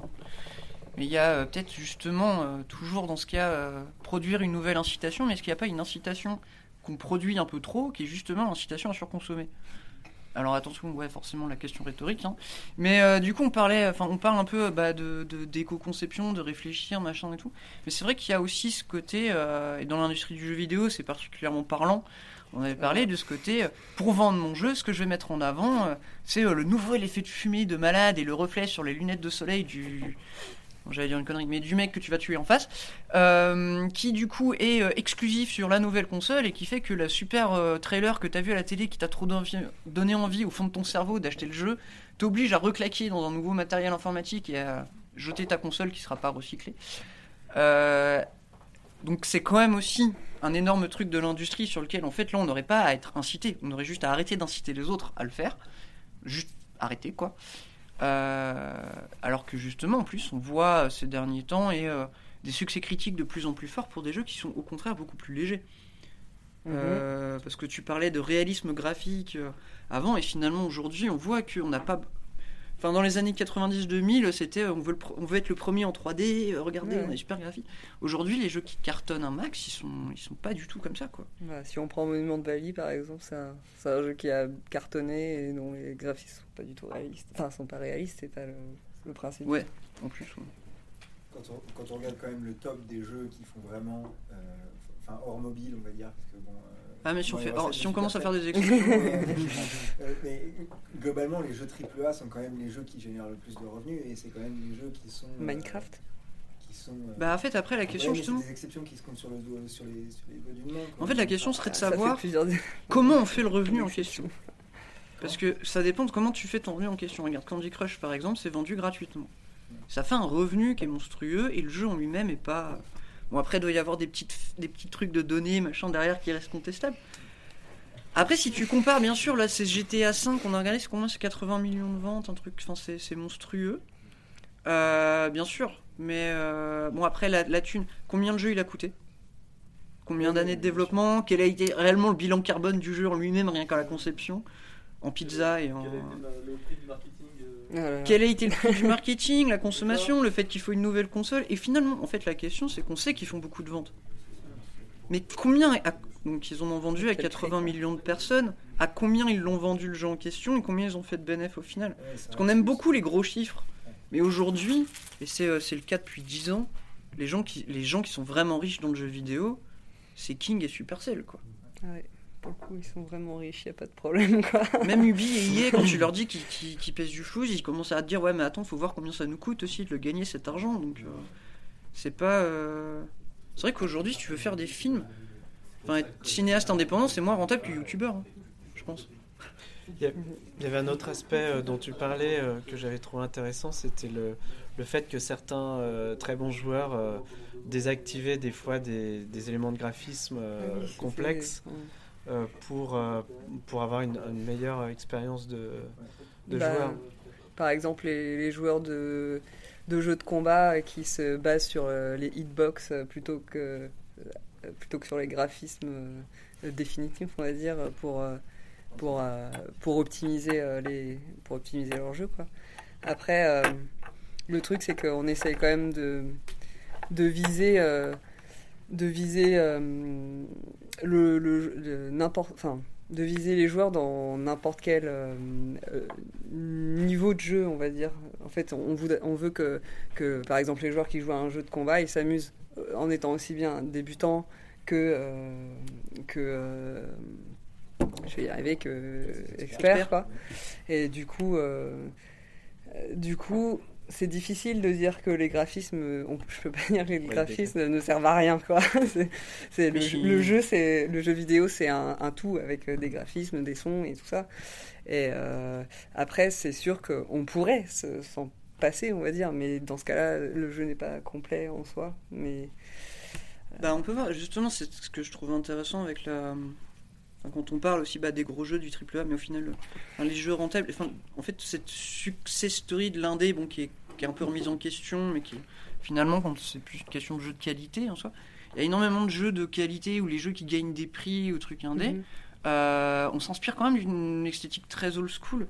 Et on avait eu cette conversation justement des, des jeux hyper récents que tu peux faire tourner sur ton netbook Mhm. qui sont des PC un peu même moins puissants que les PC game qu'on avait il y a quelques années, mais qu'on voit qu'aujourd'hui euh, les systèmes euh, utilisés, euh, les systèmes de rendu, les trucs comme ça, on est dans des esthétiques complètement différentes et au final les joueurs ne s'en plaignent pas, voire carrément Ah le demandent. c'est aussi qu'on on a, on, on a acquéri, une, on va dire, une maturité par rapport au graphisme aussi dans le jeu vidéo, qu'on n'essaye pas forcé- forcément ce, que je- on- ce dont on parlait tout à l'heure, c'est qu'on n'essaye pas plus forcément de faire que du réaliste, réaliste, réaliste, mais on, on va s'inspirer d'autres euh, d'autres euh, esthétiques euh, pour euh, bah, essayer de, de faire du différent aussi.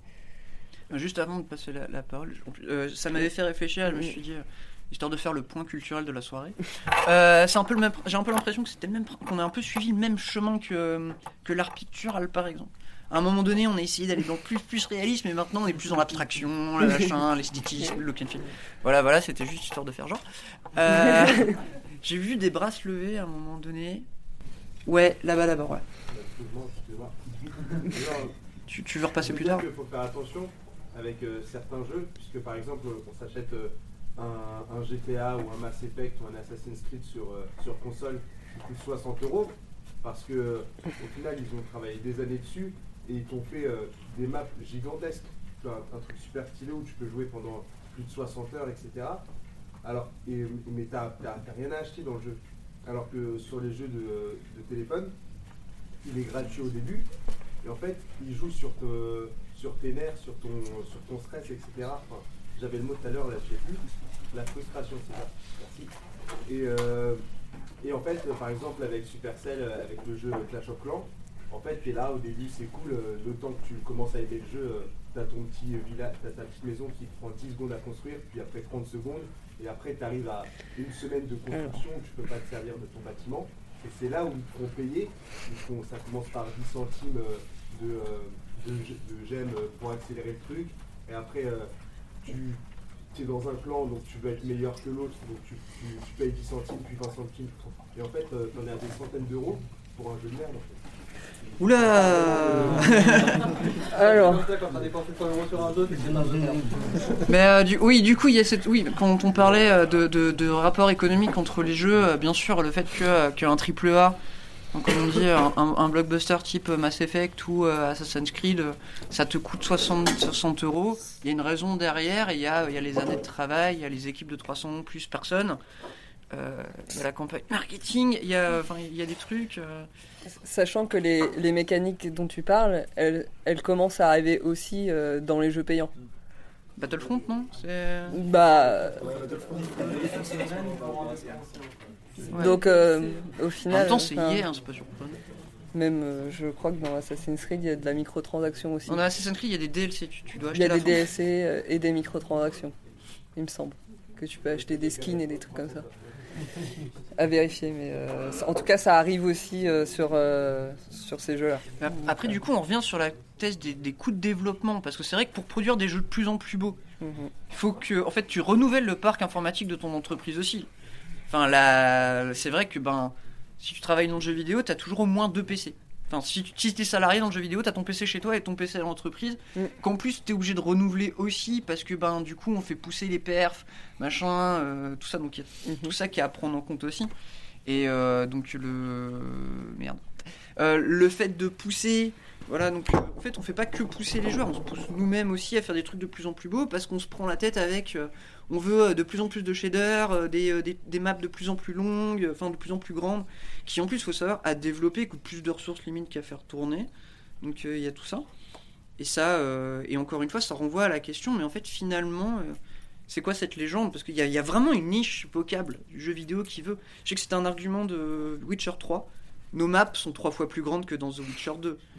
Et tu te poses la question, alors moi déjà dans le 1 j'étais paumé, donc est-ce que ça vaut vraiment le coup? Mais du coup, je vais laisser la parole. Euh, ouais, il y a un truc sur lequel je veux rebondir, c'est dans le jeu vidéo, on a des. C'est quand même. euh, on commence à avoir des codes et euh, des.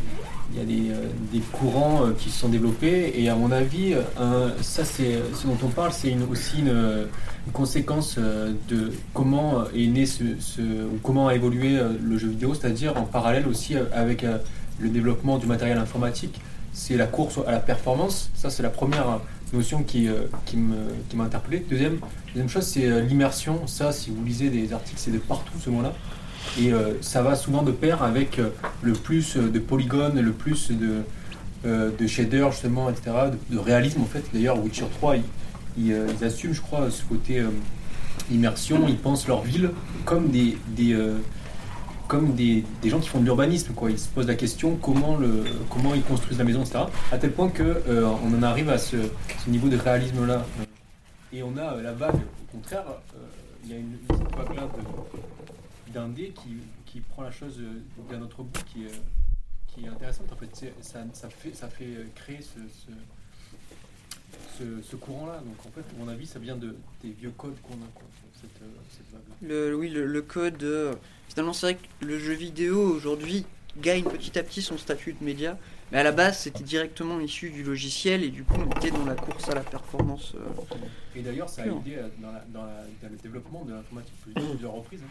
Il y a des IA et des, euh, certains av- avancées dans le domaine qui ont été faits à l'occasion euh, de jeux vidéo, si je si si est bonne. Donc, euh, voilà.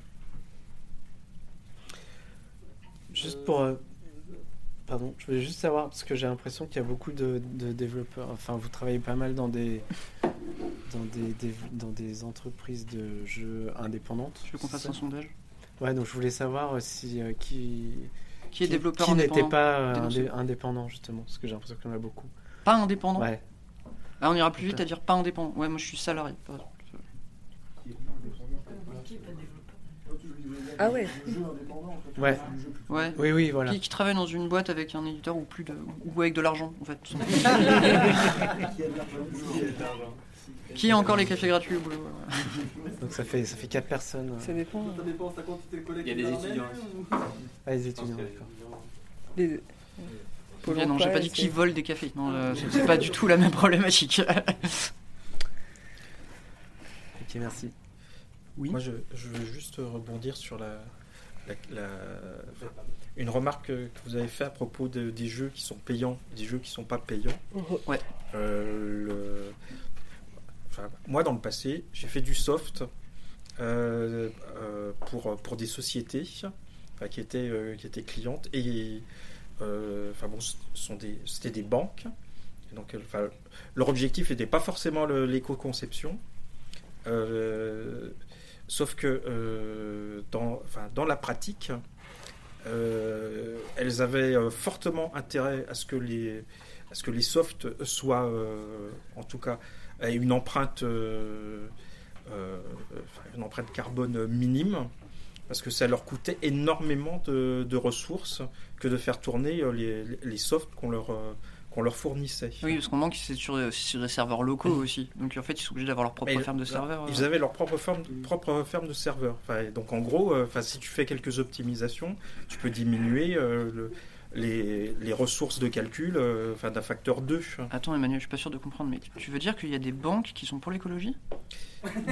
Non, mais je veux dire, Non, mais tu c'est assez paradoxal. Non, mais c'est assez paradoxal. Gagner plus d'argent, en fait. Et euh, voilà. Non, mais je veux dire, le, là, enfin, c'est comment, enfin, la question, enfin, c'est co- enfin, quel est le, le, le biais qui fait que euh, euh, il n'est pas intéressant pour pour un studio de développement de, produire un jeu euh, qui soit, euh, enfin, qui a une empreinte euh, minimale.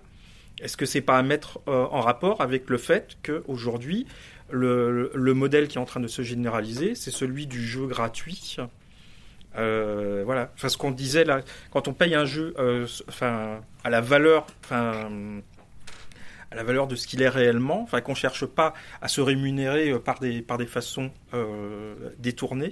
Mhm.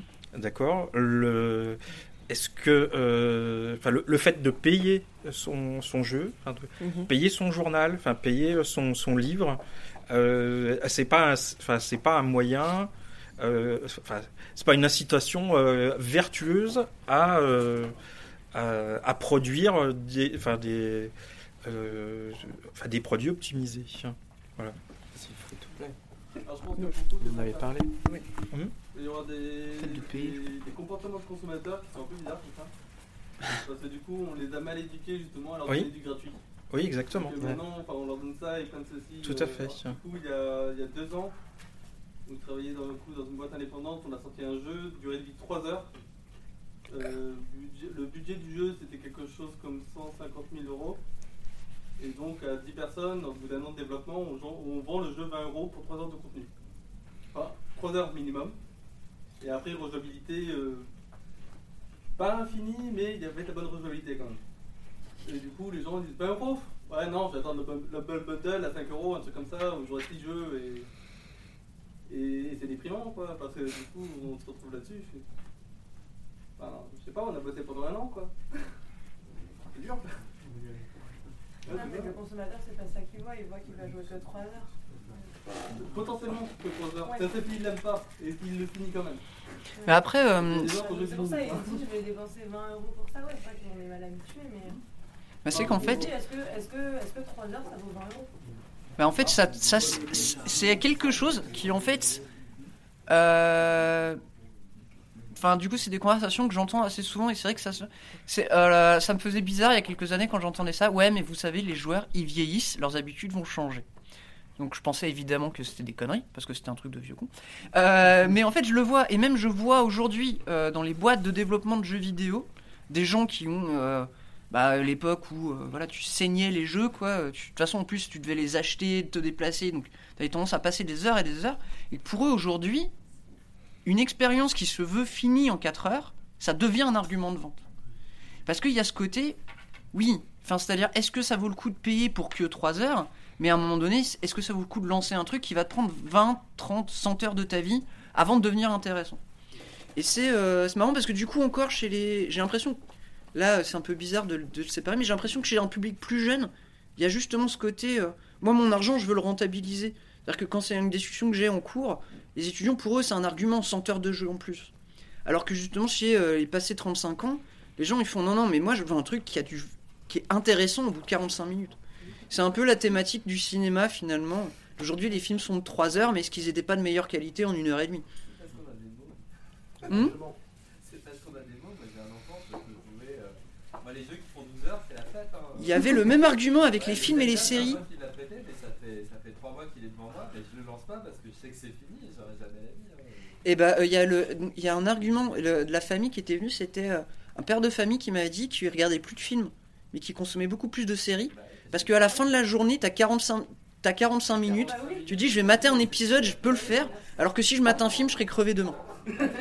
Et du coup, il y a bah, cette consommation de séries en continu, un épisode par jour, plutôt que de se couper un film en deux, quoi. Qui est. euh, Euh, Après, c'est entretenu aussi par d'autres médias parce que du coup, on avait eu le, cas d'un youtubeur. Donc, sais, c'est des gens qui vous font votre publicité vaguement gratuitement, euh, quoi. Donc, le- on lui envoie la clé gratuite et il arrive à la fin de son expérience.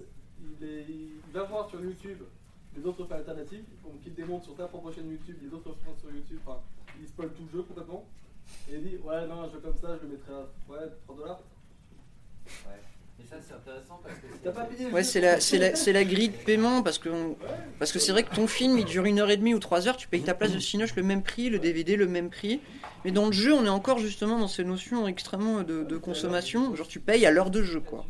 Il y a... Il y a quelques années, il y a une grosse critique avec des articles. C'était au moment de la sortie du Metal Gear, mais juste avant le, le 5, c'était Ground Zero. Ah oui. Il faisait 3h30 de jeu euh, si on voulait finir la première mission basique. Et euh, beaucoup d'articles étaient revenus là-dessus en disant que justement on avait évalué, le jeu avait été démoli euh, très vite parce qu'on avait évalué à 3h30 la durée du jeu, parce qu'on prend plus du tout en compte la rejouabilité du- du- d'un jeu. On a, elle est complètement a- a- abstraite. euh. Aujourd'hui, on met une durée de vie d'un jeu, voilà, on dit c'est 12 heures pour le finir, donc on, a, on place un, un chiffre. Alors, c'est vrai, et en même temps, fait baisser le truc en disant, mais en fait, un jeu comme Grand Zero, vous allez mettre 30 euros dedans, mais en fait, là, on- on- sur le même terrain de jeu, on peut faire 6 fois euh, 30 000 missions, etc. Sur- Surtout que finalement, il coûtait pas 60 balles, il coûtait que 30 euros. il Pour un jeu coûtait, console, c'était il déjà pas coûtait mal. 30 euros sur un jeu console et il avait une rejouabilité. Et en fait, tout le truc de la rejouabilité en fait, est complètement coupé et cassé dans, dans- aujourd'hui dans la, dans, dans la façon de présenter un jeu. Et c'est ça, ce qui est, ce qui est complètement, effectivement, ça c'est un vrai truc nocif dans, dans la, la façon dont on présente les jeux aujourd'hui. Euh, on ne présente plus du tout le, le jeu comme un truc de rejouabilité. Euh, et ça, c'est un vrai. euh, c'est- assez intéressant de voir qu'aujourd'hui on dit 12 heures, mais on prend en considération toute l'exploration de l'univers et tout ça. Après, parce que maintenant, il y a énormément, énormément, énormément de jeux. Parce que voilà, parce qu'il y a une consommation permanente. Je pense aussi que c'est parce que dans les jeux maintenant il y a une histoire. Quand tu joues au Tetris, euh, c'était assez fort. Tu joues au Tetris, tu gagnes, et après tu commences à zéro. Bon, au pire. Ils ils détestaient le concept de scénariser les jeux parce qu'ils trouvaient que c'était- c'était absurde. Les premiers GTA, il n'y a pas de scénario parce que ils considéraient qu'il fallait une rejouabilité optimale. Donc un jeu, c'était- ça devait être un jeu, donc ça devait avoir une rejouabilité optimale. là, sur tous les Assassin's Donc si à partir du moment où on scénarise le truc, pour lui, c'est comme un film. Quand tu as Ça se défend. c'est 60 heures, t'as plus envie de te dire. Après, c'est faut équilibrer le truc, parce que la, la narration dans un jeu de golf. euh, Ouais. Ouais, je sais pas quoi. Non, mais c'est. Ah, Quoi pas Pour en revenir à ce que tu disais là par rapport aux, aux jeux euh, qui sont peu chers, il y a aussi le fait que du coup, euh, bah, le free-to-play c'est quelque chose qui devient de plus en plus, euh, de plus en plus commun en fait, et du coup forcément les, autres jeux essayent. Je dis pas que c'est bien, hein, je, juste c'est un fait. Et que du coup, les, jeux essayent de s'aligner et baissent leurs leurs tarifs. Après, à voir euh, comment, euh, comment trouver une alternative à ça en fait. Est-ce que voilà, et aussi que il y a aussi des jeux qui, qui sont payants et qui marchent très bien. C'est enfin voilà, c'est Non, non, mais euh, j'ai pas de souci avec ça, c'est juste. alors, après, c'est- ça commence à mettre des, des, des, des systèmes économiques qui sont bizarres. On commence à voir des gens sur Twitter qui disent Ah, je suis développeur, je gagne pas un rond, je vis de- je suis dans un garage chez mes parents, quoi, et fais mon jeu, et je suis super bien comme ça. Donc, c'est pas- Les 60 ont rappelé leurs développeurs, s'il vous plaît. euh. Enfin, c'est- vrai que t'es bien comme ça, t'aimerais pas gagner ta vie un peu, manger des trucs sympas Ah, Mais en fait, oui, après, c'est vrai que le jeu en tant que produit de consommation euh, digital, du coup, euh, se retrouve avec les mêmes techniques de, euh, du jour au lendemain. Si Facebook dit, Eh, vous pouvez payer 2 euros pour pas avoir la pub, personne ne va le faire. quoi. Déjà, la plupart des gens assument d'écouter Spotify avec la pub. hein. Oui, voilà. Euh, et donc, c'est vrai qu'on on vit dans une ère où un peu tout est gratuit. Donc, euh, du coup, enfin, tout a l'air gratuit. Donc, du coup, ça pousse un peu vers des. euh, Ouais, j'ai fait le naïf, je sais. Euh, Mais il y a aussi d'autres choses, c'est que les volumes de téléchargement des jeux sont pas les mêmes qu'avant aussi. Enfin, que, que ton jeu il sera moins cher, mais il sera téléchargé par beaucoup plus de personnes que tu as. Donc, au final, je sais pas, j'ai pas les chiffres, mais est-ce que euh, ça, c'est pas plus avantageux de, euh, de vendre un jeu moins cher à plus de gens que plus cher à moins de gens? Je t'a- je t'a- je t'avoue que c'est pas mon, mon créneau euh, dans la boîte, donc euh, j'ai laissé ça à quelqu'un de plus compétent. Je me pose la question d'un coup euh, avec le le- l'avènement du euh, numérique, c'est-à-dire qu'on fait plus de boîtes, etc. Est-ce que ça, ça a un impact euh, positif ou est-ce que le c'est Écologique, tu veux dire par- Comment? Écologique, tu veux dire? Ouais, euh, éco, éco. euh, bah, euh, c'est euh, c'est le, c'est le. Ouais, alors apparemment, euh, télécha- c'était quoi? C'était euh, tu, tu télécharges un jeu sur PS4, euh, t'as niqué ton bilan carbone de l'année ou un truc comme ça. Bon, c'est un peu caricatural, mais en fait, euh, aujourd'hui, c'est vrai que le fait que les jeux soient sur les serveurs, ça quand même, ça prend un truc en compte, c'est que t'as des, euh, au lieu d'avoir ta boîte et, et c'est un système mort qui n'utilise pas d'énergie quand tu l'utilises pas. Là, oui, tout, tout est constamment en ligne. En plus, les gens ont de moins en moins de. Enfin, un truc qui arrive, c'est qu'on fait de l'espace sur notre disque dur de plus en plus. Genre les SSD, par exemple, ont moins de, moins de surface, donc les gens ont tendance à recycler les trucs qu'ils savent qu'ils peuvent aller rechercher en ligne. Du coup, ça augmente le trafic parce que tu vas aller retélécharger ton jeu, machin. Et quand tu fais des téléchargements de 3 heures de données, ouais, ça, ça, ça coûte cher. En fait, c'est- c'est pas si simple que euh, pour. euh, Il y a dans un livre qui s'appelle L'économie, euh, ils ont fait, ils ont fait. euh, Ouais, économie. Euh, voicerepublic.com, home to the spoken word.